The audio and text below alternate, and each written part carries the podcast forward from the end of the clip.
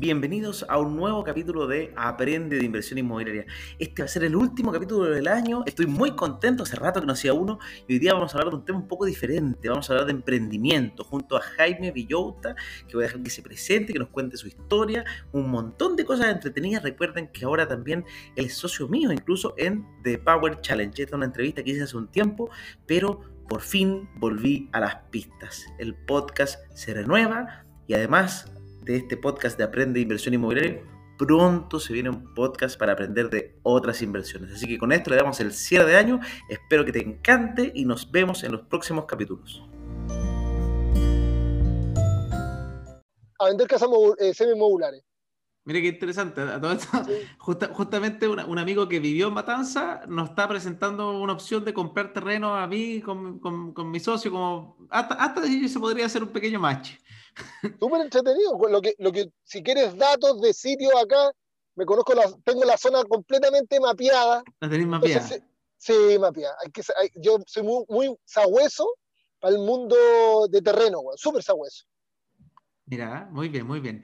Oye, partamos por el principio. Primero que todo, ¿quién es Jaime Emprende, este personaje? ¿Quién, quién eres tú? ¿Cómo empezaste todo este tema? ¿Qué, ¿Por qué te gusta la inversión, el emprendimiento? Todo un poquito tu resumen, el, CV en, cinco minutos. Mira, en cinco minutos soy emprendedor de chico, de que tengo uso razón, es lo que más me gusta.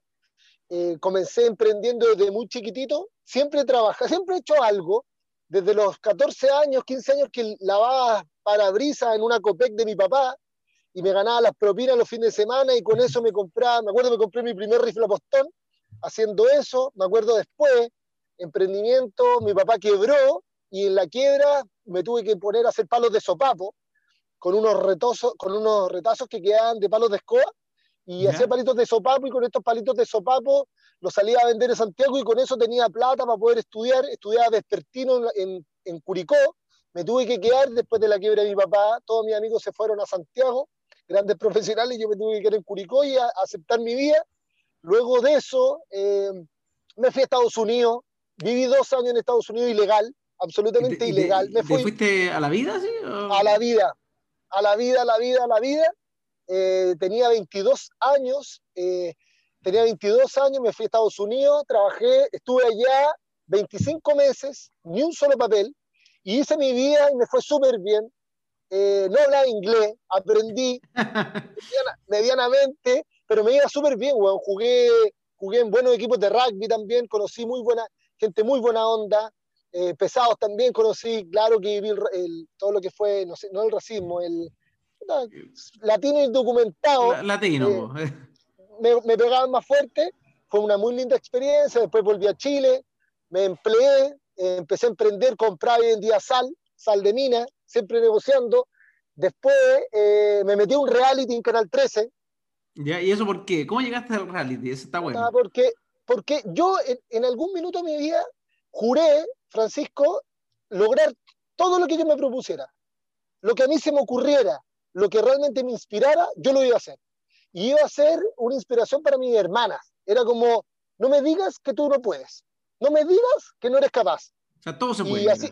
todo, todo se podía y, en, algún minuto me encantaba la tele, me encantaba la tele. Yo dije, chuchi, me meto en reality. Y me acuerdo, salió en ese minuto el reality La Casa, que había que construir una casa. Mandé una, mandé una solicitud, no me llamó nadie, y, yo y, me pareció muy raro que no me hayan llamado. No, si yo, bueno, hay que tener pata. Y me pareció raro, ¿cómo no me han llamado? ¿Y cómo no? No, no puede ser. Y pesqué el teléfono de Curicó, me acuerdo, Camilo Enrique, esquina Yungay, creo, con al lado una Copec, y llamo por teléfono y digo, ¿me comunica con casting, por favor? Sí. Eh, oye, ¿sabes que yo acabo de mandar una, una solicitud, una aplicación, y no me ha llamado nadie? Y se empiezan a cagar de la risa. Eh, oye, eh, recibimos más de 300.000 solicitudes, ¿por qué te voy a llamar a ti? Yo, chucha, en realidad no, ni siquiera pensé en eso, ¿no? Porque yo creo que, a ver, ¿sabes qué? ¿Podéis venir el próximo jueves? Obvio que voy, pues, Y fui y quedé, pues, Mira, ¿en la, la casa se llama? La casa, había que construir una casa. Fui semifinalista. Mira, mira qué interesante. Yo participé, no en un reality, pero en un programa una vez, es parte de mi mundillo de televisión una vez. Hombre, Hombre al agua se llamaba el programa. Perfecto. Oh, qué, divertido ese programa, Y llegué a la final. ¿En serio? Sí, era, un capítulo y yo decía, soy el guatoncito, aquí lo voy a hacer pésimo. Y pasé todas las pruebas. Oye, en ese programa fue el que quedó medio lesionado. Eh, sí, eh, eh, de Café Tacuba o uno no, el, eh, Maluco. Maluco, que se cayó y se, pegó el, se vaya en el, el, cuello. Se cagó la vertical, bueno, ya, es muy entretenido. Sí, ¿no? Hicieron un programa, las top 15 caía y la mía fue la top 4.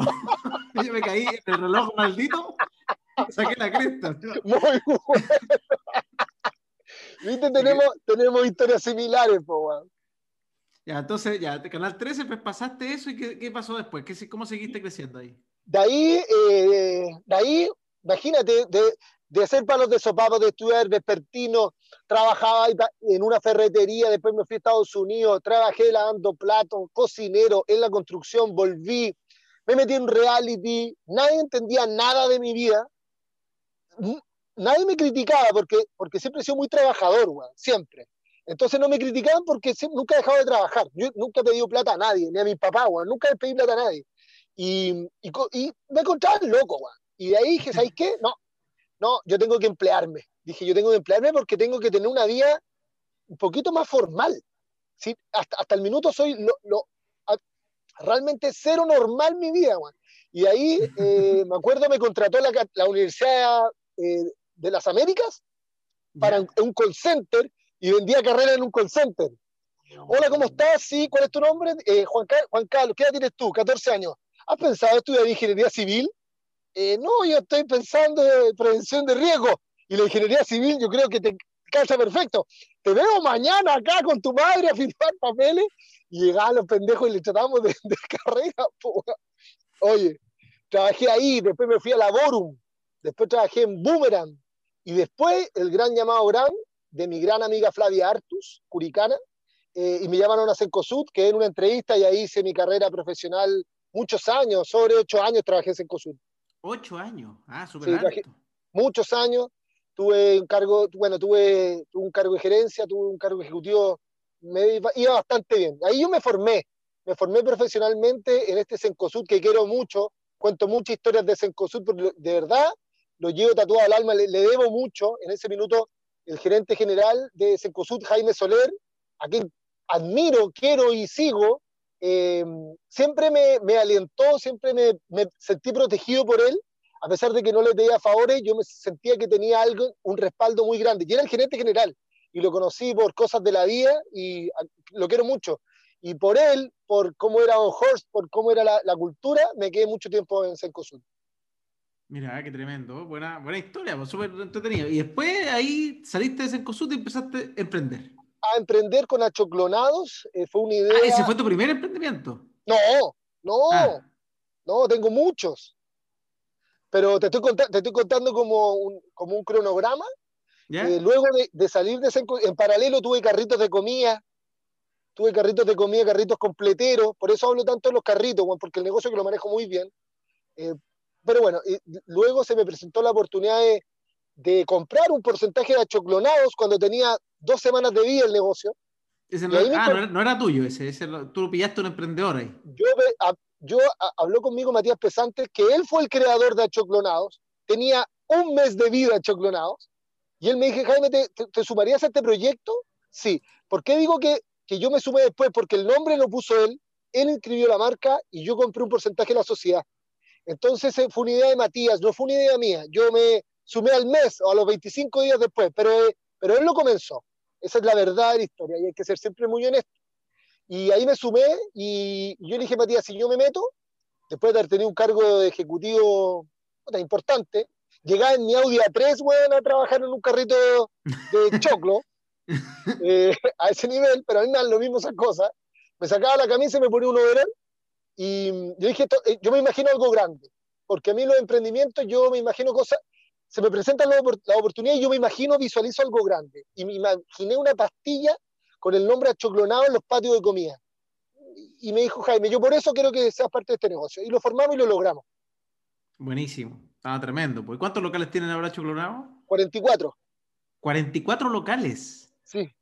Ah, pero ya gigante. Yo me imaginaba como 7, así como una. No, tenemos 44, pero de los cuales 16 están abiertos la pandemia, hay, hay un tema heavy que es el tema de la pandemia, un negocio que, un negocio muy rentable, muy bueno. Cuando hablamos de la libertad financiera, octubre, el oc- mira, septiembre, septiembre de 2019, yo, yo, si me hubiesen entrevistado, yo digo, señores, tengo libertad financiera. La hice. ¿Lo logré? Yo no necesito trabajar, mi, ne- mi negocio me da bastante y con eso sobrevivo. Pero llegó el estallido social, tuvimos que cerrar todos los locales, después llegó la pandemia y llevamos más de un año con el negocio congelado. Eh, muy Mm. duro, muy, muy duro. Y dado que fue muy duro, eh, tuve que empezar a pensar qué hacer, en qué emprender, en qué negocios empezar a hacer, porque a Chilonao yo no le podía sacar un solo peso. Hoy día soy director, contratamos un gerente general, no daba para que nosotros estuviéramos, eh, por lo cual nosotros estamos en un directorio honores, o sea, nosotros no recibimos ingresos. No nada. Y, No. y no, no lo tienen, no- y se pueden hacer pedidos por lo menos, así como pedidos Sí. ya de Achoclonado. Sí. Ya. Tenemos, tenemos la aplicación última milla, tenemos tres aplicaciones última milla, pero en nos- nuestro negocio es un negocio muy de paso, no es un negocio en el cual tú te vas a pedir un choclo con mantequilla. Puta, hay gente que compra choclo con mantequilla, Sí, nosotros no, pero, pero no, es como- como- no es lo primero que se viene a la cabeza No. cuando uno dice quiero comer un- algo, algo, pedir algo. Típico que lo, lo primero es la pizza, el sushi y después los restaurantes. Y, La hamburguesa. choclo me la sí. No, me- no me imagino primero, ah, un choclo. No. Tengo muy- por eso, y me- tal cual como tú lo dices, entonces es un negocio que tenemos que esperar. Eh, me ha tocado hablar sobre el tema de la pandemia. Si tu negocio era rentable antes de la pandemia, trata de que sobreviva porque probablemente vuelva a ser rentable. Sí, pues es raro que Eh, después no se recupere si vuelve a la normalidad el tema. tal cual. Y con eso, eh, cuando de repente uno cree que está viviendo una muy mala noticia, se transforma en alguna muy linda noticia y en ese preciso instante, cuando yo dije, me tengo que reinventar, tengo que ver de dónde saco oportunidades, empecé a hacer acuerdos, alianzas con, con, con algunos dueños de ya sus propios negocios, como BAO, y le compré un porcentaje a BAO, que es un, es un, es un taller de arquitectura y construcción, que nos Ya. hacía los módulos, y me asocié con él, con él estamos haciendo la casa modular. Eh, ¿Qué otra oportunidad? Y Inventé ahí este tú, tema. ahí, y ahí cómo entra, Eh, ¿esto es por eh, buenas conversas o uno tiene que ponerse? Uno tiene que ponerse. Ya. Mira, las formas de cómo ingresar a una sociedad son, son uf, no sé si varias. En este caso, porque tú puedes ser un crack. Suponte, en algún minuto eh, estuvimos conversando con, con Carpentier, con Chris Carpentier, para hacer algunas cosas. Y Chris Carpentier decía, mi capital, lo que yo puedo ingresar es como con, con espacios publicitarios en Canal 13 que los tengo, que los podemos cuantificar, y podemos cuantificar mi, mi expertise en, este, en el negocio y mi expertise como rostro, por lo cual traccionaría a venta eventualmente. No llegamos a acuerdo para hacer unos negocios, pero ese era un modelo que él tenía, Sí, Pero pues, está bien, pues, si uno, si uno tiene una buena imagen, pues eso es parte del capital. se, cuantifi- se cuantifica, pero en el caso mío, yo realicé un catch-in que se llama, que tú ingresas dinero a la sociedad, no hace un catch-out, no, no hace un éxito en, en- en algún sentido, va toda la sociedad, se reinvierte y con eso compramos, se compran máquinas, se crece. Ya. Estamos en la parte, estamos en la parte, ya, ya tenemos un preacuerdo económico, tenemos que llegar a la parte societaria. Y, eh, ¿qué más? Y con eso inventé los fogones Volta, que es un negocio tan lindo. Que ¿Es un negocio muy- aparte? Aparte, otro negocio. Que ¿Solo negocio o entraste con alguien ahí? solo. Ese lo inventé yo de cero. Y, y dado que lo hice de cero, es el negocio que menos están dando. Porque, es verdad. ¿Y No, son, oye, fogones? ¿Así fogones? Oye, tengo frío, un fogón. un fogón. Eh, son muy bonitos, pero, la- pero el, el concepto de la marca es mucho más amplio, es muy bonito, eh, bien único, porque en Chile no existe este tipo de fogones, es un fogón tipo bombeado, eh, que es muy, no, no hay, soy el único que lo vende, y Argentina también, los argentinos venden mucho esto, acá no ha llegado, soy yo, pero no tengo, yo siempre me asocio, Juan, yo siempre tengo Y- un socio. Es que rico tener socio, o sea, yo, yo todavía no soy emprendedor, por así decirlo. No, en verdad no soy emprendedor. Pero eh, mi socio que- que, me, que que me contrató, bueno, también soy emprendedor, pero no emprendedor que todavía me meto en negocios propiamente tal, sino que entré a trabajar en, en- en mi empresa, pedí, quise ser socio y dije, me voy a sacar la cresta para ser socio. Y ahí me, me dieron una participación en algún minuto y, y me, y me acuñé el título de, de co-founder porque además fui de los primeros, el, el séptimo cliente de la empresa. Entonces, de ahí que me vine para acá. Y, y hoy día podría decirse que como que soy socio porque estoy, hago un poquito de, la imagen de la empresa, vivo súper bien en la empresa, como me encanta, en verdad, amo lo que hago muchísimo. Y empecé a emprender, pero en emprendimientos que todavía no son negocios. Estoy creando, estoy creando comunidades, por así decirlo. Sí, tú, ya conversamos hace un tiempo atrás. Yo tengo muy buena memoria, Francisco. ¿Me contaste cuál era tu idea? ¿Cuál es la línea de negocio que tú querías seguir? Que es la Mm. educación. Sí. y lo encuentro maravilloso y yo creo que se nos va a hacer nada lo que vamos a conversar porque es muy extenso, pero yo te considero un emprendedor, tú, for- tú estás, estás hablando en redes sociales, estás eh, traccionando ventas hacia capitalizarme de todas maneras, te estás transformando en un rostro eh, comunicacional que transmite emprendimiento, que hace este nexo, que logra estos match para que la gente entienda, y eso es emprender, eso es lanzarse, es to- tomar una decisión, es perder el miedo, es perder, eh, perder el miedo al ridículo, decir por qué yo no soy capaz si me encanta comunicar y soy tan simpático y tengo atrás mío una empresa atractiva que la puedo mover y puedo lograr cosas y obviamente llevarle candidatos y le puedo llevar leads y le puedo llevar venta. Así que eres un emprendedor para mí, Francisco Ackerman. Buenísimo, buenísimo. Oye, Jaime, quiero un par de preguntas más. Ya estás con los emprendimientos. Me gustaría saber un poco más de los fogones, lo encuentro entretenido. El fogones, yo me imagino, cuando hablan de fogón, yo me imagino esos típicos tarros donde uno pone madera y un fogón bonito, pero con madera. Eso me imagino yo. Este es el más pro de todos los bonitos porque me mandan fotos cuando están al lado del río y un- es, un, es un fogón realmente muy bonito, tipo hotel, eh, muy bonito. Pero para eso estoy buscando partner, alguien que desarrolle la marca porque yo no lo voy a desarrollar. Yo me conozco, yo sé para qué soy bueno y para qué no. Tú tenés que, alguien que te ayude eh, y tú eres el tren, que ah, lo comercializáis. Yo, lo- yo comercializo lo que tú quieras, pero yo no opero nada. Ya, bueno, cada uno conoce sus virtudes y sus defectos, pues eso es Así parte. Y quería irme para otro lado, a ver si, este lado lo conoce. El lado de las inversiones, además del emprendimiento, que obviamente tú pones tu plata en, emprendedor, en emprendimiento, que es un tipo de inversión que es riesgosa porque tiene hartas cositas, tú, además de eso, ¿inviertes en algo? Sí, ¿En qué inviertes? o invertía, weón, la ¿O en bolsa. Ah, la bolsa. Ah, pero te gusta. Bueno, No, emprendimiento, y, emprendimiento y bolsa son, ah, son distintos, pero la bolsa es medio así también. Uy, eh, a ver, que la, no, la bolsa. me- ¿Y era la bolsa bolsa o Forex así apalancado? No, Forex no. No, no. No, la bolsa eh, estaba en la pandemia, bajaron las acciones, bajó Copec, bajó Copec. La gente como estaba Copec, man. Copec estaba, estaba 12 lucas, llegó a estar en, en dos- 2.500 pesos, me encantó. Lanchile, para que hablan Lanchile, llegó a estar, había bajado, bajó lucas 500, volvió a subir a 3 lucas, ¡pam! Y le meto, no voy a hablar de plata, pero le metí plata. Le metí plata. a tres lucas, le metí plata, o sea, o sea, Plata, estáis plata. sufriendo. le metí plata plata a LAN y le metí plata plata a Copec. Ya, pero- yo, yo le metí plata a LAN, no, no tanta, pero un poquito de plata cuando estaba en 1008 y sigo así como, oh, ya va a llegar, va a subir, va a subir. lucas.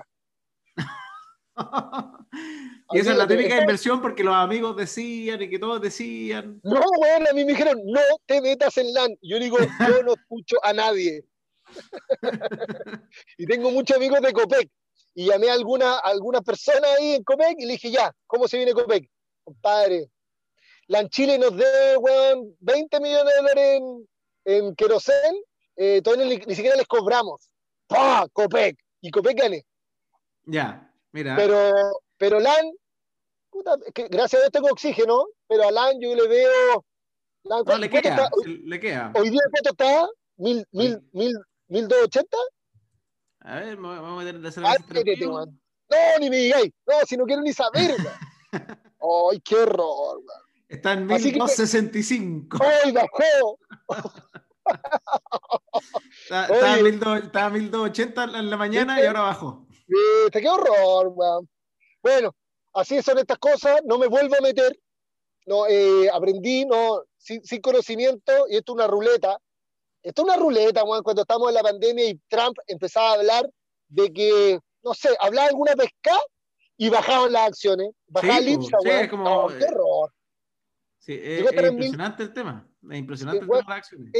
Entonces era demasiado volátil Y cuando hay algo que yo realmente no tengo el control, no me meto. Y aprendí, pues. Así que no me, no me duele la guata. Nunca he sufrido, me cago de la risa.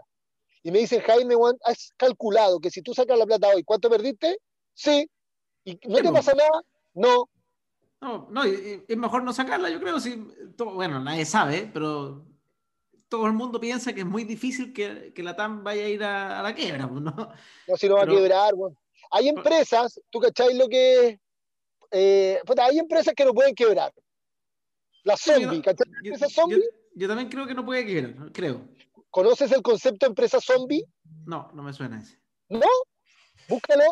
Mira, yo, yo soy muy Mateo. Yo todas las conversaciones anoto todo, todo, todo. La- Mira, si, qué tú tienes- si tú puedes anotar ahí, empresa zombie. ¿Qué es una empresa zombie? Una empresa zombie son empresas que pierden, pierden, pierden y están perdiendo todo el tiempo, pero que eventualmente, a pesar de sus grandes pérdidas, no pueden quebrar. No van a quebrar, porque ya el daño es demasiado alto. Cuando tú le debes un millón de pesos al banco, el problema lo tienes tú. Pero cuando le debes 10 mil millones de pesos al banco, el problema ¿quién lo tiene? El banco. El banco. ¿Qué pasa con? No puede quebrar, po. Ya, pero no- creo que se convierta en una empresa zombie, pero las empresas zombie son las empresas, pero nos vamos a ir por otro lado, pero da lo mismo. Ya, pero las empresas zombies son las empresas que pierden, pierden, pierden, han perdido desde que nacieron, pierden plata, y las grandes empresas que tienen grandes utilidades compran las empresas zombies para bajar su base tributaria y imponen menos. Ejemplo, Bancar Piñera. Borren esto. Pero bueno, vamos, volvamos ya. La inversión entonces te has metido solo en temas de acciones. Nunca te has metido ni, ni en fondos mutuos, ni inversión inmobiliaria, ni nada, ni ningún O sea, tengo, tengo terrenos, tengo terrenos también. ¿Y terrenos los compraste por, porque dijiste algún minuto, oye, me- me- este- está bueno este tema de los terrenos, quiero probar? O... Sí, compré terreno en el, en el- compré terreno en la costa, compré terreno en Curicó, mi amado Curicó, en un lugar donde yo esperaba que. Me gusta comprar, me gusta ser el primero que compra en proyectos inmobiliarios, ¿Ya? en terrenos, porque elijo el mejor. Y como te decía, hay que ser muy sagüeso, eh, hay que ser muy sagüeso, soy sagüeso en eso. Tú, tú elijo el buscas mejor. personas que estén armando un proyecto inmobiliario, o sea, un, un set, ponte tú, de 100 lotes, por ejemplo. de 100 lotes, voy, obviamente hago, un, hago mi, mi evaluación, mi tufada, mi Ya. guata, que me encanta, todas las evaluaciones de guata, me encantan. El Excel también me, el Excel también me ayuda mucho, pero el Excel, el Excel puede ser tu mejor amigo también. Entonces, lo pesco, soy- me encanta, me encanta, pero no, me gusta más mi, mi pulso, mi, mi olfato. Y trato de comprar el- eh, ser el primero porque obviamente elijo lo mejor. Mira, qué tremendo, tremendo. A mí, a mí la inversión inmobiliaria, bueno, me, me encanta. Esa- Y, eh, para eh, la, y para la Patagonia tenemos algo interesante ahí que en algún minuto vamos a hablar sobre las tierras estratégicas y tenemos un, un- un- un cuento muy bonito con mi socio de Achoclonados en la Patagonia, que es muy lindo, muy bonito y ¿qué, esperamos, se, se compraron alguna hectárea? ¿Algo así? tenemos una orilla, tenemos como 5 kilómetros de orilla del lago, de un lago maravilloso, cerca de la Ya. Junta, eh, pero ta- eh, no, es En que pañales, todavía, no, en pañales. todavía está ahí. Ya, eso no, pero esas son inversiones al final a largo plazo, porque hoy día no te da ni uno. Si la, inversión en terreno, a diferencia de la inversión, por ejemplo, en un departamento, en una casa, te genera renta recurrente constantemente. El terreno tú estás esperando hacer un negocio a, a mediano o largo plazo. Claro, y ahí hay un ejemplo muy bueno de cuando decían si conviene comprarse una casa o no. Yo lo, yo lo vi, yo lo viví y lo conversé con mi socio cuando Matías decía, yo tengo la posibilidad de comprarme un departamento porque arriendo, tengo la posibilidad de comprarme para un vivir, en el fondo. para poder vivir, o comprarme un campo en la Patagonia con 8 kilómetros de río. Costaba lo son, mismo, son, son costo, compa- eh, al final es costo-oportunidad.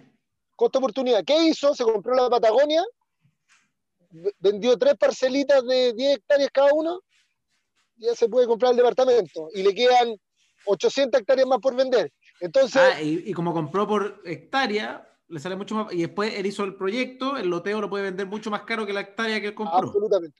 Entonces tú Pero decís, ahí, pero hay inteligencia, porque ar- armó un proyecto, en el fondo. Hizo algo un es poquito que- más. es que al final, porque lo mismo que la casa propia, Matías, al final rentó 100 veces el valor de la casa propia. Obviamente. Me dice, y si no hubiese, y si me hubiese comprado la, no, bueno, no lo pongáis ni siquiera la balanza. Eh, muy buena decisión. Y lo mismo, yo no tengo, yo arriendo. Yo Yo vendí, mi- yo vendí mi departamento, lo- viví en él durante 10 años, lo vendí cuando estaba realmente la, cuando estaba la crisis subprime acá, yo lo compré barato, lo vendí después de 10 años, me pegué un gap no menor, bonito gap, y con eso me permite poder invertir, estar invirtiendo en negocios que eventualmente van a rentar mucho más que si yo me comprara mi casa propia. Entonces yo a mi mujer le digo, gorda, esta, este, aquí vamos a arrendar si, te- si la vieja de al lado grita mucho, nos vamos para el otro lado, nos vamos para el frente. Es que No esa es la gracia de arrendar, pues. Esa, esa Sí. es la gracia también. Sí, pues, no le agarré mucho cariño, no le agarré mucho cariño al lugar porque mañana puede que nos vayamos de aquí. Sí, o sea, así como uno se puede ir cuando quiera, también te pueden echar cuando uno quiere.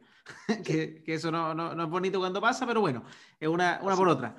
Oye, qué interesante, interesante. Cuéntame, bueno, ya ahora vámonos a, al área chica. ¿Por qué empezaste el mundo de TikTok? ¿Y, y, y qué te, te, te causó esto de enseñar tus experiencias? ¿Qué te ha traído?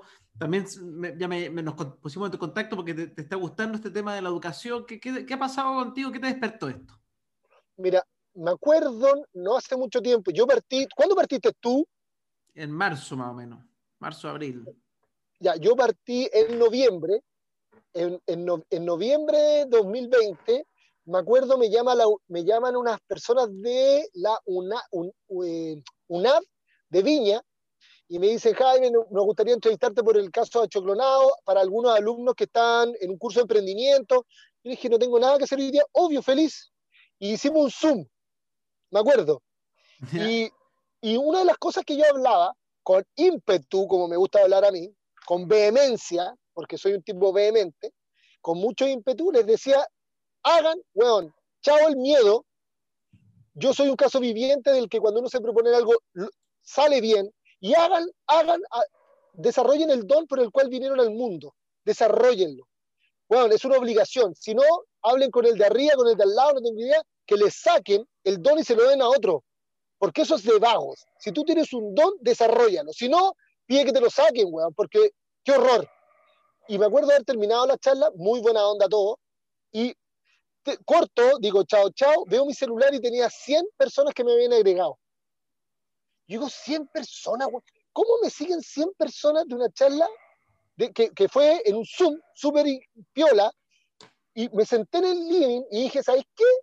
Soy un inconsecuente, weón. Yo hablo del don, yo hablo de que no tengan miedo, yo hablo de esto, y digo, yo también tengo un don, weón. Y mi don siempre ha sido motivar, Siempre ha sido motivar. Bueno, tú mismo dijiste, partiste, partiste con esa gana de motivar a tu hermana, a tus hermanas. Así así, es. así de simple. Y, y- Sí. y- y con eso ya puedes motivar a más gente. Porque yo creo que es difícil motivar a los hermanos muchas veces, porque lo más cercano a veces es lo más complejo.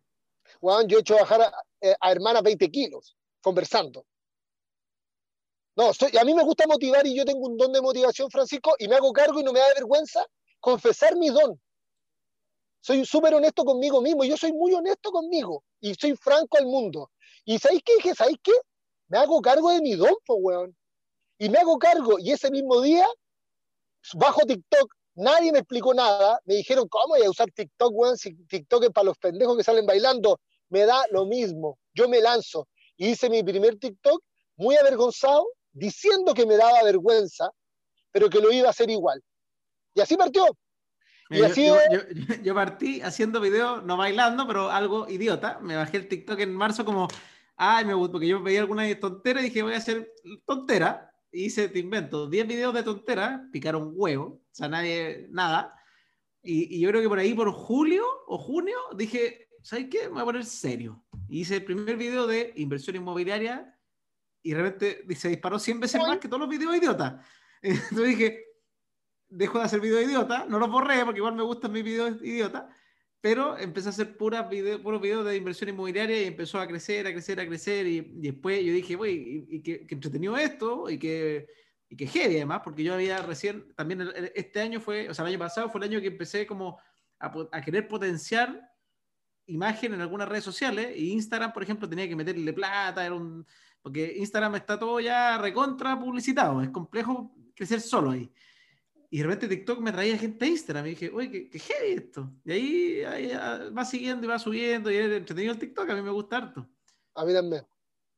Y aparte se comparte como bien cercano y, y, y llego a, a, choque con gente que es muy interesante porque hay de todo. O sea, en TikTok hay realmente de todo. Entonces, uno pasa que, que uno se siente feliz educando y enseñando, pero también te tocan muchas realidades de personas que están con mucho odio. O sea, hay gente, yo también veo los comentarios a ti y a, a otros que veo que, que la gente, hay mucha gente llena de odio. Y, por ejemplo, una de, de, de las cosas que quiero cambiar en, en, Chile, por lo menos, es lograr hacer que la gente entienda que puede salir adelante mucho más fácil de lo que creen y más allá de que, que queriendo criticar. O sea, por ejemplo, cuando te sigo a ti o, o a Código Honor o a otros emprendedores, digo, simplemente es mojarse el potito, es lanzarse, es dejar de, ay, no, si no puedo, mi, mi jefe me mata, mi, mi jefe me, me, me, hace látigo, no.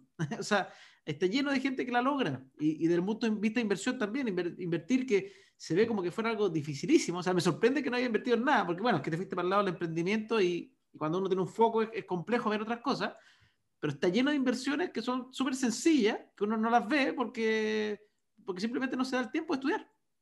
Sí, Exacto, o, o, no, o, nadie, o no tuviste un mentor. También, eso también es hay importante. Un, hay un tema con la mentoría en Chile. Hay un tema, hay un, hay un, hay un, estamos, en, estamos al debe en mentoría. Por eso tenemos un, tenemos un, un, punto de encuentro, Francisco, con el tema de la educación. Yo, yo estoy, yo estoy, estoy, mira, yo todavía estoy incursionando en este mundo de las redes sociales y sí hay un tema con la mentoría, sí estamos, eh, estamos al debe con los mentores, estamos al debe con los orientadores, con a quién sigues tú, quién te educa, quién te enseña. Me acuerdo de Bernardino Maldonado, un partner mío, weón, enfermo humilde, que freía papas fritas con la mamá en Curicó, pero que yo lo admiro porque fue un mentor para mí.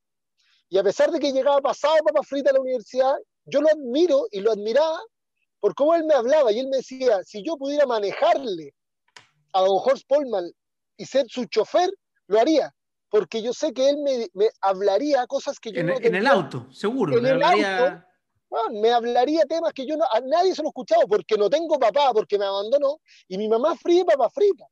Entonces, ¿quién está haciendo mentoría en Chile? ¿A quién seguimos? Yo hice un live ayer, weón, que me fue muy bien, fue, se, se, mete mucha gente, gracias a Dios, y, y, me decían, Jaime, ¿qué opinas de los mentores? No hay mentores. Prácticamente mm. no hay mentores. Yo no me creo un mentor yo no, no, no hay mentores. Eh, no, entonces hay un hay... debe, hay un, hay, un, hay un espacio ahí. Sí, bueno, no, no hay los Tony Robbins chilenos. No, no hay los Tony, y, Tony, y Tony Robbins, yo al principio, antes de conocerlo, o sea, no lo conozco en vivo, pero antes de seguir, escuchar sus libros, yo lo escucho, soy mal a leer, así que es todo para audiolibro. También, pero, odio leer. Yo también odio leer. Mi último libro fue como la, las crónicas de Narnia. entonces, entonces, pero ¿qué pasó? Yo dije, porque yo me acordé el año pasado cuando dije, estoy mal, estoy mal, estoy con deuda, estoy gordo y todas las cosas, y dije, ¿qué hago para cambiar? Y me, me empecé a acordar, en la universidad me iba súper bien cuando me sentaba primero, y me iba mal si me sentaba atrás, porque nunca anotaba nada, nunca hacía nada. Entonces dije, a ver, sentarme adelante, la gracia era escuchar, ¿vale? y me puse a escuchar ahí podcast y empecé con el tema del podcast. Y por eso estoy haciendo este podcast también, que ahora es también en YouTube, ahí live para los que están, que ya han mandado unos saluditos a hartas personas. Así que muchas gracias a todos los que están escuchando en vivo. Y en verdad para mí fue un cambio gigantesco y empecé a seguir a estos, estos como gurúes gringos que, la, que, que, obviamente uno mira como, ah, es que, son, que, que los gringos son rayados. Pero en verdad el tipo es un rockstar, el tipo logra cambiarle vida a personas, o sea, hay una, hay una historia que, si tú, no sé si viste el documental de Netflix de este tipo. No. Ya, velo, es bacán. Eh, eh, o sea, es medio lento, yo rayo con el gallo, así que para mí fue bacán. Y el tipo, en toda su, en sus charlas, la gente va y para ir tiene que pagar hartos dólares y además anotar por qué va y te piden como un currículum para saber por qué va, cada persona. No, no hay nada la sala acá. Y el tipo elige y siempre sabe que hay, no sé, 15, 16 personas suicidas, que van porque alguien les dijo que, que antes, de, antes de suicidarte anda a ver a Tony Robbins porque te puede ayudar. Entonces encontró una niña que era una religión en Brasil, era brasilera, vendió, vendió como las cosas de su casa para comprarse el pasaje. O sea, ella era con, con esto me suicido, o sea, me voy para allá y, o, o, me suicido. Y la niña era de una religión de estas que te enseñan que tenés que violarte entre los hermanos, ¿no? un desastre. Una, o sea, y, y, el, el, y el gallo le dice tanto, o sea, le cuenta que él, él tenía una historia personal de que su mamá le, lo obligaba a hacer cosas cuando chico, o sea, no tuvo una buena infancia Tony Robbins, pero eso lo fortaleció a querer siempre ser pro. Y le agradece mucho a la mamá todo lo que le dio, el tipo súper agradecido, y le dice a ella, mira, tú tenías algo, o sea, lo tuyo es mil veces más fuerte que yo, y tú tenías algo que hacer con esto. O te podéis derrotar, o podéis tomarlo y ser una rockstar de cambiar al mundo. Y dije, oh, que, ya que como lo muestra, la tipa se pone a llorar y todo feliz, levanta 100 mil dólares. solamente en, la audiencia dice, ¿quién quiere ayudar a que ella cambie el mundo? Y levantó 100 mil dólares de los asistentes, eh, que son gringos, por los gringos logran esas cosas de un, así. Y, y, de repente me pongo a buscar la hora y la brasilera en, en, Brasil, la calle ahora es una rockstar, tiene no sé cuántos libros después de esa charla. O sea, fue una charla y se convirtió en una influencer. ¿Cachai? Un detonante fue un detonante. Entonces yo dije, quiero hacer eso en Chile. O sea, yo, yo en verdad quiero que gente cambie y que cambie muchísimo y que dejen de buscar cambio afuera y que los políticos me van a ayudar y que van a hacer una ley para que tenga platita. No, o sea, tienen acá. Y, en verdad no, no, hay mucha gente para seguir. Yo empecé a buscar libros, cosas y no, re poco, muy poco. Hay, hay muy poco, hay un espacio. Eh, yo lo he dicho, si hay alguien que nos está escuchando y que siente que tiene un don comunicacional, un don motivacional, que son capaces de levantar realmente a, una persona caída, tienen el caso y son capaces de levantarlo, que comiencen a hablar, que logren espacio en redes sociales y que la rompan, porque se necesita. Si en Chile no hay mentores, no hay a quien seguir. No, hay, hay, empresarios grandes, pero al revés, no les tienen eh, aprecio en general. No, al empresario no le, es que también hay que entender quién es el empresario chileno y cómo se formó, weón es que hay, hay, hay, mucho, hay mucho que hablar. Me han llegado unos comentarios de, es que, puta, eh, en privado podríamos hablar muchas cosas, Francisco. Sí, no, sí, yo, yo siempre digo, solamente las cosas bonitas se pueden decir en público, pero, pero si alguien quiere pelar alguna cosa de alguien es complejo porque, porque aparte no, no, no, sé, acá te pueden meter de banda. O sea, yo cuando me dicen dime una mala inmobiliaria en público, yo me, me sé las que no me gustan. Pero lamentablemente si la llego a decir, o sea, me, voy, me, meto en un forro que no es bueno. Entonces, Una, de las cosas que quiero hacer, de hecho, es un ranking de inmobiliaria hecho por la gente, dentro de, esta, de esto que te comenté, de este sueño que quiero como de comunidad, de, aprendizaje, que además, porque a mí siempre me dicen, oye Francisco, ¿y no hay algún lugar donde yo pueda ver las constructoras, las inmobiliarias, los brokers? O sea, nosotros como capitalizarme somos un broker conocido, pero existen 300, o sea, se han abierto una cantidad de brokers distintos, buenos, malos, de todo. Hay de los, hay gente que, de hecho, hay muchos que salieron de capitalizarme. Yo te diría que de los top 10 deben haber 7 que son ex capitalizarme, de los cuales hay unos que son increíbles también, les tengo mucho cariño y todo. Y hay algunos que me da lata porque sé que, siendo, bueno, los tuvimos adentro en su minuto, capitalizarme también se equivoca y que son mentirosillos, mentirosillos así heavy, y hoy día les va bien también. Y digo, ay, tengo que, ¿cómo, cómo y ahí por eso te digo, escucha a Tony Robbins, porque Tony Robbins le pasaba una cosa que a mí también me, me, hizo saltar el año pasado fuerte, que Tony Robbins odia a los brokers gringos. Los brokers allá no, no el broker de propiedades, sino que el broker, el, el que te maneja la plata, que normalmente los brokers te, te vas tú le pasas la plata, ellos te la hacen crecer, pero siempre se quedan con una cometa y normalmente te la hacen crecer menos de lo que crece el mercado. Ese es como el mensaje que da Tony Robbins y dice, y, al final llega a la conclusión de que la gran mayoría, si no son, hay algunos pocos que son en verdad rockstar que saben manejar la plata mejor que el mercado, pero son genios, que le dice los unicornios, como Warren Buffett, Ray Dalio, y son unos cuantos gringos que son así extraordinarios, pero la gran mayoría no le gana al mercado, pero sí te cobra. Entonces dice que hay un libro antiguo que se llama ¿Y dónde están los yates de los clientes? Haciendo alusión de que los que tienen los yates al final son los que manejan la plata de los demás y no los que les manejan la plata.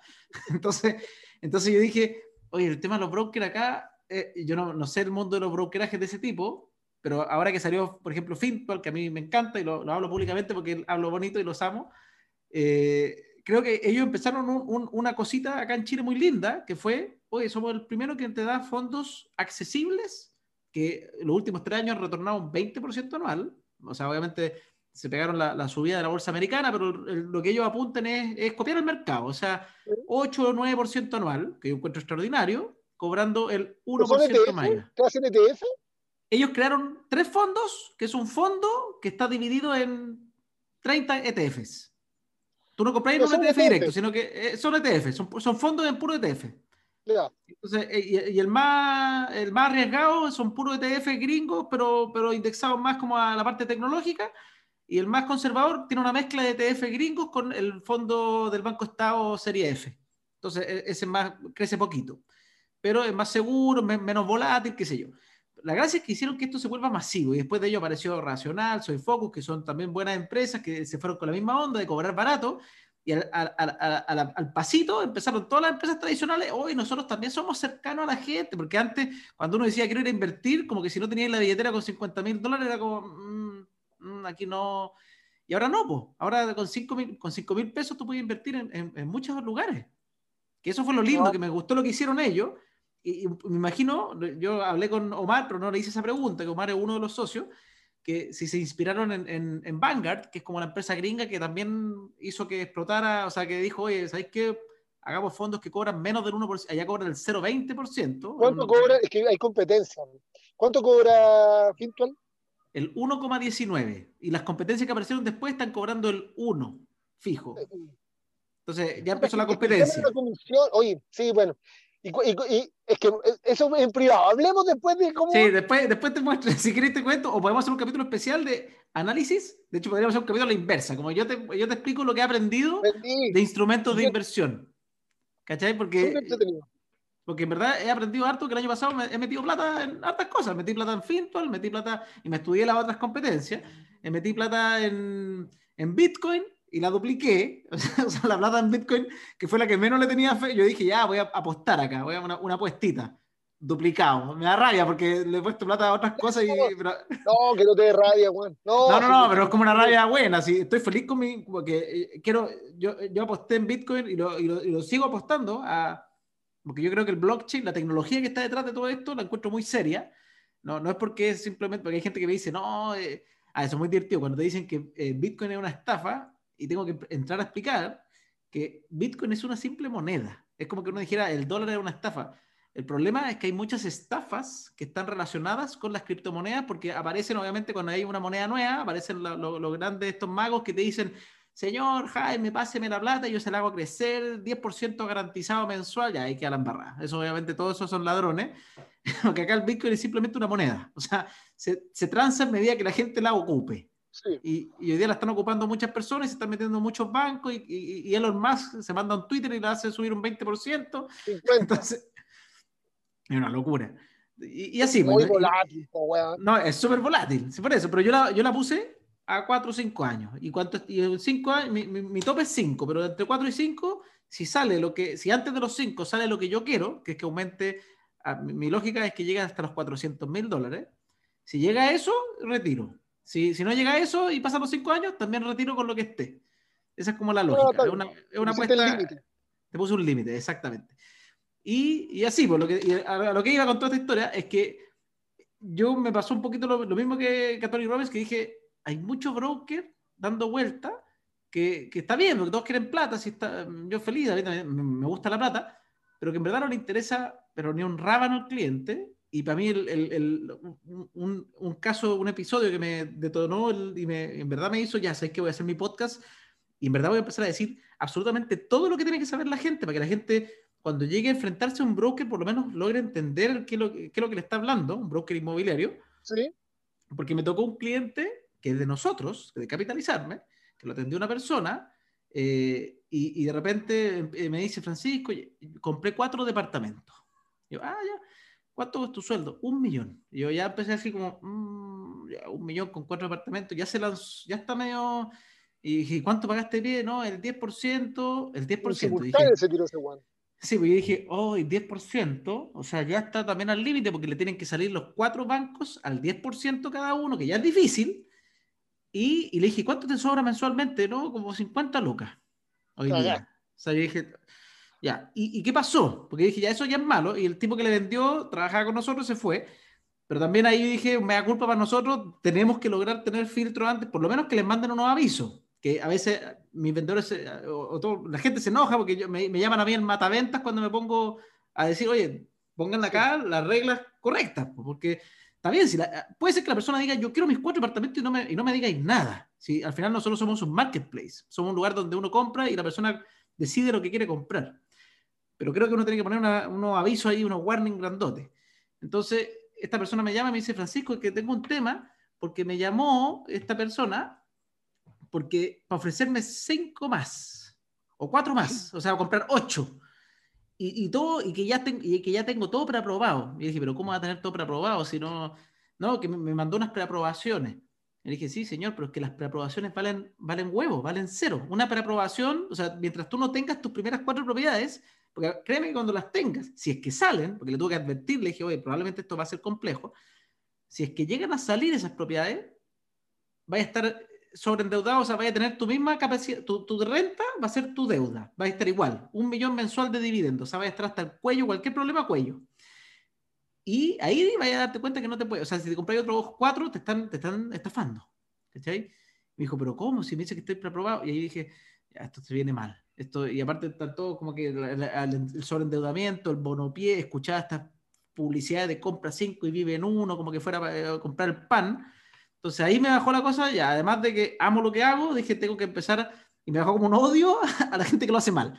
Y ahí esos fueron como mis dos gatillantes de por qué quiero hacer academia y, que la gente entienda en qué está comprando siempre. Te entiendo. Y estoy muy bien encaminado, Así que, así que eso. Oye, me, alargué yo, la idea era preguntarte a ti las cosas, pues, pero... Una conversación. Sí. Quería, quería contigo un poquito más sobre, porque una parte que ¿Hay es muy gente importante. No, yo no veo. ¿Hay gente conectada? Sí, es que no en Zoom, pues yo están en, están en, en YouTube. Y en, en, YouTube están diciendo tremendo crossover. Saludos muchachos, son unas bestias. Buenas tardes, bueno. qué buena dupla. Al final, dos motivadores que sigo en TikTok, grandes muchachos. Muchas gracias a todos los que están conectados. Eh, pero normalmente después se ve más, más que en el vivo. Normalmente sí. lo que me pasa es que después yo, el video yo lo subo y, y, y ahí agarra, agarra vuelito. Pero yo te quería preguntar que esta es la parte más importante para este capítulo, creo yo, porque como tú eres un emprendedor tren, que es lo que yo llamo, para mí los trenes son esas personas, mi, mi socio es un poco como tú, como que se lanza y, y, y no para, y son como los imparables, por así decirlo. ¿Qué es lo que te motiva a seguir todo el tiempo y por qué? ¿Cómo no echas marcha atrás cuando te pegas porrazos? Porque al final me imagino que porrazos te debes pegar. A ver, Entonces, pregunta concreta. Me hiciste dos, creo. Sí. ¿Cuál? Ya, primero, ¿Cómo lo haces para despertarte todos los días con esas ganas brutales? ¿Hay alguna eh, cosa? Si tú, a ver, si tú, estás, yo ejemplifico todo. Sí, siempre fui mal, siempre ejemplifico porque es la única forma que yo aprendo es si alguien me ejemplifica. Entonces yo ejemplifico, es como mi método de educación. Cuando paro, cuando es como estoy jugando la pelota y mi equipo va ganando 3-0 y falta dos minutos para terminar el partido y tengo la pelota y puedo hacer un gol, ¿lo hago? Otro diría, ¿para qué lo vas a hacer si ya ganaste el campeonato? ¿Para qué? Si ya ganaste el partido, ya ganaste el campeonato. ¿Para qué ganar 4-0 si con 3-0 vale? Porque es una oportunidad y las oportunidades se toman. Yo nunca, y yo hago el gol, hago el 4-0 y no por ganar por más, porque si tengo la oportunidad, la oportunidad la tomo me están saludando. ¿Qué pasa? ¿Y, ¿Y, cómo así eso de ver oportunidades también en todos lados? Porque evalúo, porque soy capaz de evaluar y si, si hay alguna oportunidad la tomo, porque eventualmente las otras tres que tenía también se pueden caer y también pueden tener bache. Achoclonado, Achoclonado no hay a caer, Achoclonado eran 44 locales de nosotros, nuestros, no hay ni una franquicia, somos dueños de todos los locales. Vendían no. impresionante, éramos únicos, no hay nadie, no hay ni una sola competencia que no haga el peso en choclo. Somos los número uno, estamos en Perú. Infalible. Y yo me dormí. ¿Qué pasó? Algo pasó en el mercado como un virus, como un estallido social, que mató a la chucha. Y yo digo, ¿y cuál es mi plan B, weón? No tengo ni un plan B, me quedé dormido. Ah, tú está, tú está, o sea, tú hiciste lo que se llama, o sea, fuiste empresario, pero empresario que dependía y de, tenía un pilar nomás. Este era tu, tu sueldo con ese, ese pilar. Exactamente. Y ahí dije, no, no, no, no, no no, no, no, no. Y ahí comencé full. Y ahí no he parado. Y anoche me quedé hasta las 2 de la mañana hablando con Diego. Un, yo de repente invito a un café a conversar de emprendimiento. Como que invito a tomar un café. Y no, él era no, de Temuco. ¿Un café a tu casa o me decía un café virtual para un live? Si, es, si, si vive fuera de Santiago, eh, por Zoom, pero si es de Santiago, lo invito yo a un lugar físico hablar de su emprendimiento y le hago una especie de clínica. Y con Diego, que es de Temuco, lo hicimos por Zoom, y con Diego ya estamos hablando de temas gamer, de cómo importar artículos o tarjetas gamer. Y yo, ¿tú crees que yo soy gamer, güey? Ni una. Nada, pero, pero Diego es un, es un capo. No, y el nicho de los gamers parece que son tan dispuestos a gastar en, lo que les gusta. Si yo los veo en los TikTok. pero no este nicho, es así el nicho. Ah, mira, es que es importante estudiar. Tú tienes muchos amigos que son gamers y tú no sabes que son gamers. Te lo aseguro. Te lo aseguro. Hay muchos. yo, pago, yo pago la membresía de PlayStation Plus por llegar a algo que sea. no sé si te sirve. Entonces, ya, no juego, ya, no juego, mucho. Oye, el mundo gamer, pero que voy a ir de la pregunta, el mundo gamer es cuatro veces más grande que el cine y tres veces más grande que la música. Es el mundo gamer. Es una bomba. Bueno, y, y, ahí también me oportunidad y también la voy tomando. Y si, y si eso se puede desarrollar, voy a pescar a Diego y decir, Diego, tú eres la cabeza de este negocio y nos vamos a poner a importar, vamos a distribuir y vamos a ser los número uno de Chile y, probablemente seamos los número uno de Chile. Y después, si veo otra oportunidad, como hacer canjes de terrenos por casa y hacerme un stock de terreno, también lo vamos a hacer con el ah, Mira, ahí, ahí te recomiendo que entra a una página que se llama globalbrokers.com globalbroker.cl, no me acuerdo, pero es de Salvador McLuff, un abogado inmobiliario que acaba de crear un concepto muy entretenido de, que se llama como no, no, no, no publiques, vende. Esa es su frase, no publiques, vende. ¿Global? Global Brokers. Que la idea es que los corredores de propiedades, los brokers de propiedades, de terreno, qué sé yo, eh, es una red social que uno paga una membresía mensual para estar ahí y, se traspasan y se hacen cajes entre ellos. Y eh, tiene, todo un mundo, y con asistencia legal y con asistencia. cosas. Pero, sí, esto es distinto. Esto yo, yo eh, tenía una parcelación, tenía un loteo, sí, te, te regalo una casa, dame dos parcelas. Ah, perfecto. Buena. Y si, es McLuff, y si es McLuff es bueno. Si me está escuchando Pato McLuff, puta que nos reíamos en Cencosur con Pato McLuff. Pato McLuff, una historia, soy bueno para contar historia. Pato McLuff, me acuerdo 2008, estaban echando todo el mundo y Pato McLuff pescó una hoja, le puso, eh, la metió en un sobre azul con timbre de Cencosud, eh, está desvinculado y se le dejó a Pedro, nada, lo mismo el apellido, y todos mirando esta weá cuando Pedro se acercaba y pescaba una, un sobre azul y abre esta weá y se toca la cabeza. Muy linda época el Senco Sur. Pato McLuff, me acordé. Saludos, Pato. Mira, aquí están haciendo preguntas. Aquí están haciendo preguntas entretenidas. Primero que, bueno, está preguntando páginas confiables para invertir en Bitcoin, pero eso no tiene que ver mucho de Jaime Domingo, pero si quieren me la preguntas a mí después y te respondo.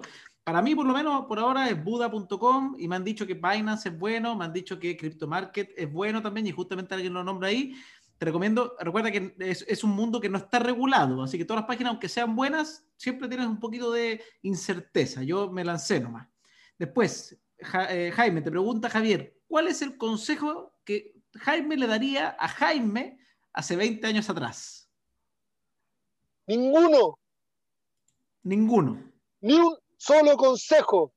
Me encantaría volver atrás en una máquina del tiempo Hace 20 años atrás tenía 21 años, estaba en Curicó, trabajaba en la ferretería Toral, estudiaba vespertino, cargaba sacos de cemento, de, yeso, y me encantaría volver, qué linda pregunta, me encantaría volver 20 años atrás, pasar por afuera de la ferretería, mirar a Jaime con un overol lleno de cemento, porque probablemente un viejo le, le, pidió comprar 10 kilos de cemento, 7 kilos de cemento y no fue capaz de comprarse el saco, el viejo huevón, y me hacía sacar con una puruña el yeso y yo terminaba blanco entero. Y si me hacen viajar al pasado y lo veo a él trabajar, creo que me emocionaría mucho. Eh, estaría muy contento de verlo así, no le diría nada. Estaría, estaría feliz de verme 20 años atrás. Estaría feliz de verme 20 años atrás y no me diría nada. Buenísimo. ni, siquiera no, no compren la TAM a, a 3000. No, nada. hay que vivir esta hueá, la tengo que vivir. Algo voy a contar después, algo me va a quedar de esto. Perfecto. Pues Carlos te pregunta, Jaime siempre recomienda tener un buen socio y en eso estoy absolutamente de acuerdo. Tengo un super partner. Eso lo dice Carlos, que es una persona que dice que empezó a emprender el 2013 a los 38 años hasta el, 2010 hasta el 2016, puros tropiezos. Y de ahí en adelante me ha ido mucho mejor. Ambos los sigo en las redes sociales y me encantan su recomendación. Así que ahí esto está diciendo. Y, y tengo una- Carlos tiene una empresa de transporte de encomiendas. Acepto ese café, te dice. Es que lo, eh, contesta ahí, hoy día voy a subir el tema del café. Perfecto. Hoy día va a subir, Carlos, para que sepa, hoy día va a subir el tema del café. Después Doris dice, realmente inspirador, muy motivacional para dar el siguiente paso. Muchas veces nos estancamos por miedo y no cruzar el puente para llegar al otro lado. Así que eso, bueno, no es una pregunta, pero ahí Doris, gracias, que siempre está también atenta. Jaime, tengo una tienda online de ropa, específicamente de jeans. Compro a 9 mil y vendo a 15 mil. ¿Qué opinas ¿Cuál de es ese rango de ganancia? ¿Qué dice? No, dice, ¿qué opinas de ese rango de ganancia de 9 mil a 15 mil? Puta, no tengo una calculadora, 6.000 dividido en 15.000. Nueve mil- ah, Entonces- 6 mil dividido en 15 mil, te digo al tiro. Déjame calcular, tampoco, tampoco estoy mentalmente rápido. Estoy, anotando, es que mil- estoy anotando. 20 años atrás. mil dividido en 15 mil. Estás anotando para TikTok. Es que anoto, anoto Sí. ideas, eh, anoto cosas. Sí, está bueno, está bueno. 6 mil, eso yo me voy a comprar un libro, ¿sabéis que es buena, buena tu idea? 6 mil dividido en 15 mil, 0,4, 40%. Un 40%. Si hablamos de valores netos, es un margen justo. Es un- es un- eh, creo que debiese ser, si estamos hablando de ropa, debiese ser sobre un 52, 55, y te explico por qué. Porque la ropa se liquida. Y tú haces liquidaciones de ropa, y muchas veces con un 40% de descuento. Y si tú le, aplica, le aplicas un 40% de No, te, descuento, te, te quedaste neteada. eh, eh, queda muy castigada. Queda, queda muy castigada y probablemente queda en cero. Entonces, ese, ese spread queda prácticamente demasiado delgado, no, no gana. Eh, no sé si está, está en la pela, está en la quemadita ese margen. Está en la quemadita, perfecto. O sea, bueno, y si uno quiere subirle ahí, normalmente lo que se hace de libro, eh, a darle un poquito de valor agregado por un tiempo hasta que podáis subir y, y- eso es imagen, bueno, hay varias formas de agregarle valor, en verdad. Tal cual.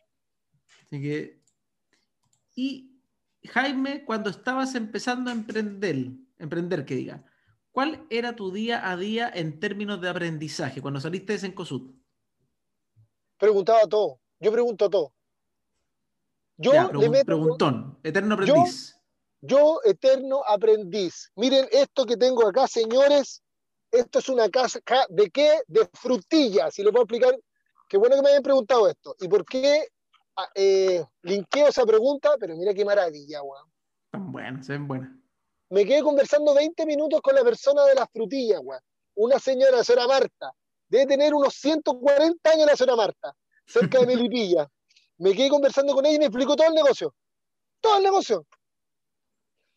Entonces, si me dicen un eterno, yo aprendo de todo el mundo porque le converso a todo el mundo. Le dije, ¿por qué no hacemos un videito, señora Marta? No, yo no hago video. ¡Ay, que está pesado hoy día, señora Marta! No la voy a invitar a mi matrimonio. ¡Ay, se reía la vieja! Uno aprende de todo. ¿Cuál era mi día a día? Preguntar, averiguar, ¿y cómo tú lo haces? ¿Y qué lo que, qué- cómo lo hiciste? ¿Y qué haces acá? ¿Y por qué escuché a un gallo con cicatrices que habla del margen, Juan, y yo no hablo del margen así? ¿Por qué él habla así? ¿Y, y, qué le- y por qué? Ah, por eso. Ah, tiene razón. Ah, no lo había visto desde ese punto de vista. O sí, tenía razón en lo que yo pensaba. Pregunta, pregunta y abúrrete de preguntar.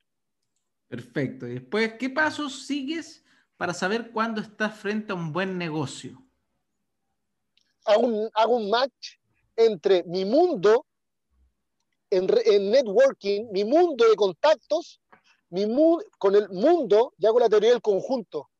Para las personas que no se acuerdan de la teoría del conjunto A, A intersección B, yo hago la teoría del conjunto de mi networking, mi grupo, mis cercanos, mis contactos, con el mundo de mis conocimientos y cuando se me presenta una oportunidad la meto y veo esa teoría del conjunto. ¿Se intersectan estos mundos entre sí? Sí, hay una oportunidad para Jaime. Perfecto. De ahí tú dices, porque, porque podéis buscar ahí entre tus entre tus contactos alguien que te ayude a hacer el negocio, que tú le ibas a hacer el tren, tú ese, ese... Así es. Buenísimo, buenísimo. Bueno, yo creo que con eso ya vamos a ir terminando. El capítulo se me pasó rapidísimo esta hora, rapidísimo. Estuvo, estuvo muy entretenido, Jaime, de verdad te, te- te agradezco mucho porque esto- estos últimos capítulos se me han alargado y voy a tener que editar caleta los podcasts después. pero, pero, pero es que muy entretenido con cámara se hace y con, en vivo se hace distinto cuando lo hacía grabado en el, en el, como escondido, como todo. Eh. Así que muchas, muchas gracias. De verdad te pasaste, darte este tiempo, parar ahí en Milipilla en el auto encerrado. Me imagino que estés con la ventana abierta, no, no sé si hace calor. Estoy con el aire acondicionado, pasado frutilla. Y, nada, te quería agradecer por haber aceptado esta invitación a este podcast que tiene que ver más con inversión inmobiliaria, pero me encantan hacer estos capítulos un poco distintos. ¿Por qué? Básicamente porque el año pasado, cuando hice un cambio en mi vida, aprendí que también la diversificación es importantísima, por lo menos desde el punto de vista mío. Hay muchas personas que son expertas en un tema que es muy bueno también. Hay gente que se especializa y la especialización te hace encontrar más oportunidades en ese mismo tema y todo. Pero en mi caso se dio que me ha ido mucho mejor invirtiendo en distintas cosas. Entonces, mi programa de Aprende Inversión Inmobiliaria está tomando algunas matices de otro tipo de, de programa, de, de, capítulos, que se tenga que hacer otro programa que se llame, no sé, Café con Pancho, no tengo idea, y hacerlo distinto. Pero me encantan estos capítulos que se salen del tema inmobiliario y vamos a, otros temas que en este caso es abordar un poco este, este emprendimiento, este tema de lanzarse a la piscina. Eh, yo te tengo una última pregunta. ¿Tú te, porque tú estás, por un tiempo fuiste empleado, buscaste tener pega y crecer en pega. Eh, ¿Por qué? ¿Por qué cuando, porque me imagino que lo respondiste en alguno de tus TikTok, pero ¿cuándo tú dijiste es el momento de salir solo? ¿Por qué hiciste ese, ese cambio de switch? ¿Lo ejemplifico? ¿Ya? Me acuerdo en Monterrey, México. Le digo a Matías, mi socio, vámonos a Monterrey, buena, a ver cómo están haciendo el tema de los choclos ellos, de los elotes, y aprendemos un poco más. Vamos. Ese sí que, Matías sí que arriesgado. Yo soy arriesgado, pero se la cago. Fuimos, fuimos a Monterrey, Monterrey, Monterrey, Carlos Muñoz de Monterrey. Bueno, llegamos a Monterrey, perfecto, conocimos el lugar, ya, perfecto. Oye, eh, hay un Benji por aquí, ¿por qué no nos vamos a tirar en Benji? Y yo le dije, estáis loco, weón. Vamos, yo nunca me he tirado en Benji, weón, vamos a tirar en un Benji. Yo, yo no me voy a tirar en Benji. Es que, weón, acá en Monterrey es el Benji más alto de Sudamérica. ¿Qué? Menos, po, weón ni cagando, no me tiro de una piscina y me voy a tirar en Benji. No, vamos, vamos, vamos, vamos. Ya, yo te acompaño por último. Vamos. Matías fue, se puso la arnella, ¿qué hay que hacer aquí? No, tiene que caminar hacia la rampla y se tiene que lanzar. Ya, y el camina para tirarse y le dice, cálmese, cálmese que hay que amarrarlo bien. Oh, el weón loco. Lo amarran bien, o sea, se puede tirar al vacío ese weón con nada, con una correa. Y se tira, weón. Y se lanza y se lanza. Y me toca a mí después. ¡Oh! Yo transpiraba entero, si yo no me voy a tirar esta weá, y, me, empieza a decir, no pasa nada. Hay un video, no pasa nada. Yo estoy en la rampla, cagado mío, abrazado el no, y miro hacia abajo los árboles de este porte, no me voy a tirar. Y me gritaba, no pasa nada, no pasa nada, no pasa nada. Al final, ¿qué pasó? Me tuvieron que poner al revés, y un weón me soltó la mano y así caí. ¿Por qué no ejemplifico? Y no pasó nada, weón y me tiré en Benji y no pasó nada. ¿Y por qué no ejemplifico? Porque yo me lancé al mundo del emprendimiento igual, cagado de miedo y me soltaron. Hubo una oportunidad en Sencosud para yo poder salir, yo estaba pasando, lo estaba pasando muy mal y yo siento que esa área iba a desaparecer, que después desapareció, después desapareció y si desaparecía yo no tenía cabida en Sencosud porque mi expertise fue por otra línea y no era área comercial de Sencosud. Y me soltaron y me tuve que ir cagado de miedo y al final, ¿qué pasó? No pasó nada y todo se resuelve y no hay que asustarse tanto y por eso hablo del miedo, porque yo fui un cagado de miedo. O sea, estuviste ahí ocho años y cuando te decían tema de no, cagado susto. Cagado susto. Estaba muy bien, pues, bueno. Mira, mira, es, es, una forma de ejemplificarlo, es una, una forma bien buena de ejemplificarlo.